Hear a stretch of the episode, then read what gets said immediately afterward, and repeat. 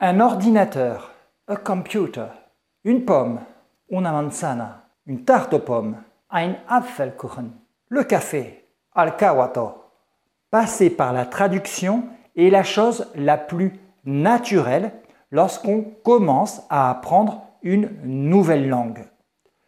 S'appuyer sur quelque chose que l'on connaît, que l'on maîtrise, pour aller vers quelque chose qu'on ne connaît pas, qu'on ne maîtrise pas, et même, je pense, une preuve d'intelligence.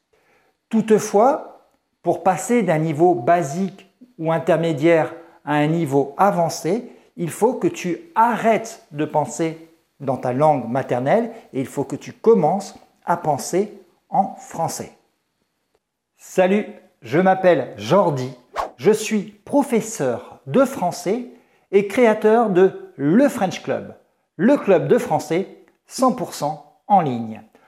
Aujourd'hui, je vais te donner 8 conseils pour arrêter de penser dans ta langue maternelle et pour penser en français.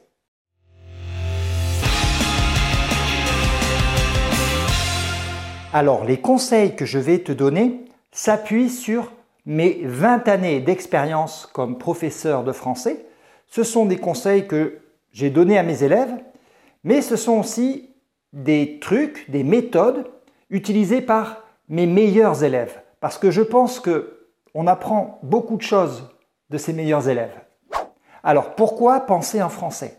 Si tu as déjà senti un blocage, une appréhension, une peur de parler en français, c'est sans doute que tu penses encore dans ta langue maternelle.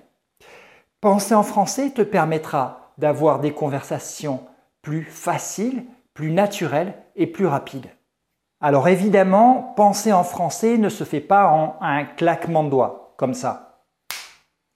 Il y a tout un processus, il y a plusieurs étapes. La première étape, c'est celle qui correspond au niveau débutant, A1, A2, où l'élève pense encore beaucoup dans sa langue maternelle et il passe beaucoup par la traduction, presque mot à mot. La deuxième étape correspond plutôt au niveau intermédiaire, B1 et B2, où l'élève a déjà un français qui est un petit peu plus fluide. Cependant, il utilise encore des structures, une syntaxe, des expressions qui empruntent encore beaucoup à sa langue maternelle. D'accord? Et enfin, la troisième étape, effectivement, c'est celle qui correspond au niveau avancé, C1, C2. C'est là que je veux t'emmener, où l'élève euh, pense exclusivement en français et il lui arrive même parfois de rêver en français. Le premier conseil va te sembler sans doute évident, mais pour penser en français, il faut avant tout parler le plus souvent possible en français, quotidiennement, tous les jours. Alors pourquoi? Tout simplement parce que lorsque tu parles en français, les connexions au niveau du cerveau ne sont pas les mêmes que lorsque tu es dans une démarche passive, lorsque tu lis un texte ou lorsque tu fais un exercice de grammaire, par exemple. Très souvent, on me dit, oui, mais moi je suis seul je n'ai personne avec qui parler. Et je réponds, tant mieux. Saisis cette opportunité. Lorsque tu es seul, tu peux très bien parler à voix haute. par exemple, tu peux verbaliser euh, toutes tes actions. Tu es en train de te préparer une omelette, tu dis bien je, bats les œufs, j'ajoute un peu de sel, j'ajoute un peu de poivre. Tu peux aussi euh, tenir une conversation avec ton ami imaginaire. Alors effectivement, tu ne peux pas toujours parler tout seul.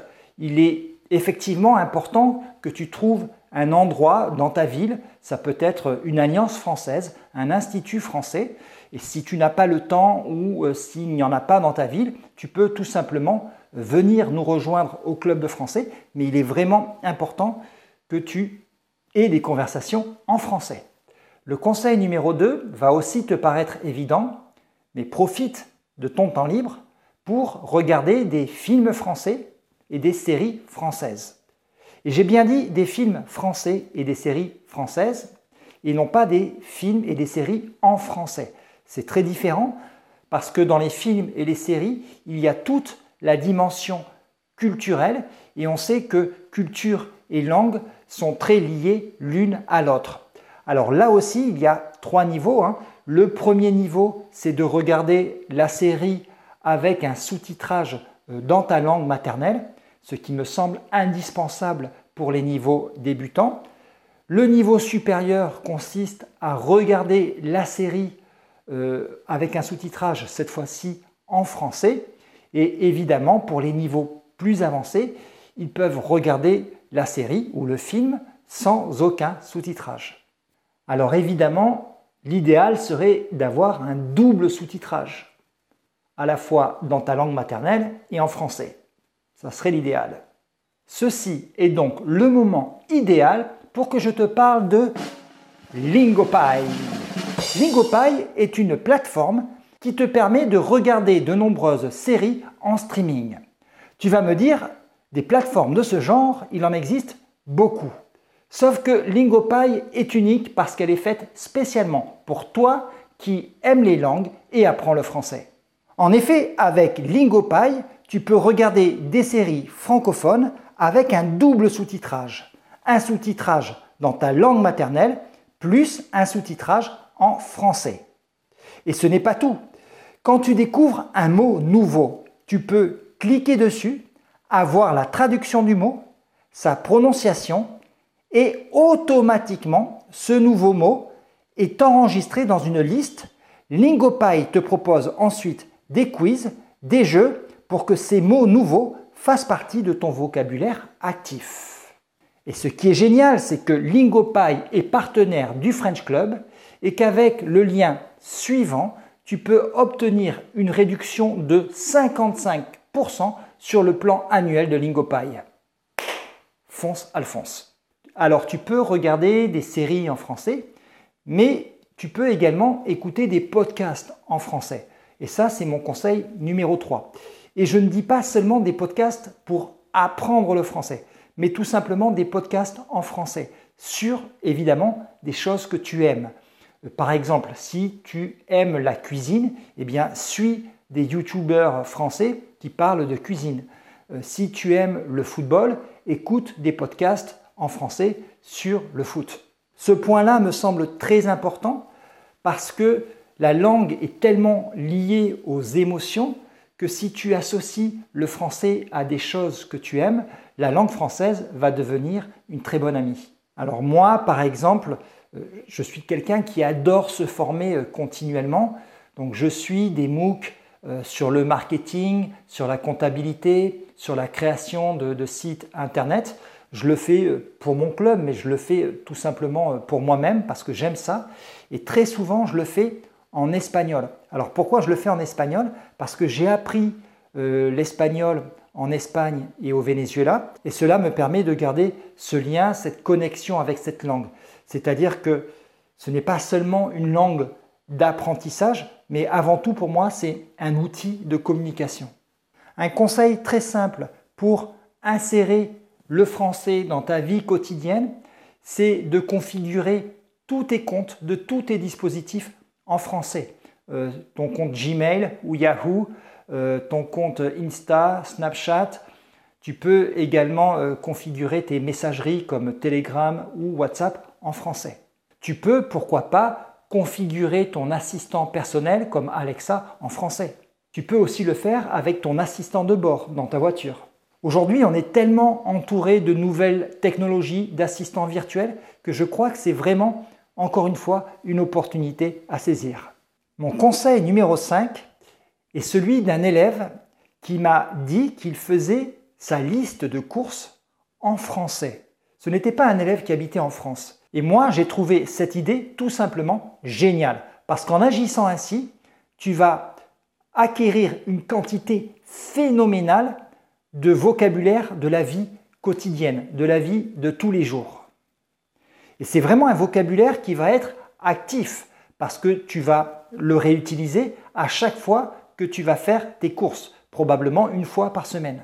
Tu peux même aller un petit peu plus loin euh, dans la démarche tu peux imaginer que euh, dans les rayons du supermarché, tu penses en français. Hmm, il faut que j'aille chercher le lait. Hmm, je dois acheter un petit peu de café. Ainsi, tu vas coller une image mentale à un mot, à un son et c'est vraiment la meilleure chose que tu puisses faire. Mais mon conseil à moi, ce n'est pas seulement de faire des courses en français. Fais tout ce que tu aimes en langue française. Par exemple, si tu pratiques le yoga, si tu fais du yoga, pourquoi ne pas suivre des cours de yoga sur Internet? C'est très à la mode en ce moment. Pourquoi ne pas suivre des cours de yoga en français avec un, un professeur francophone?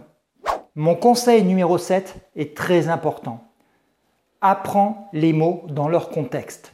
C'est-à-dire ne fais pas de traduction mot à mot. Ça ne fonctionne pas.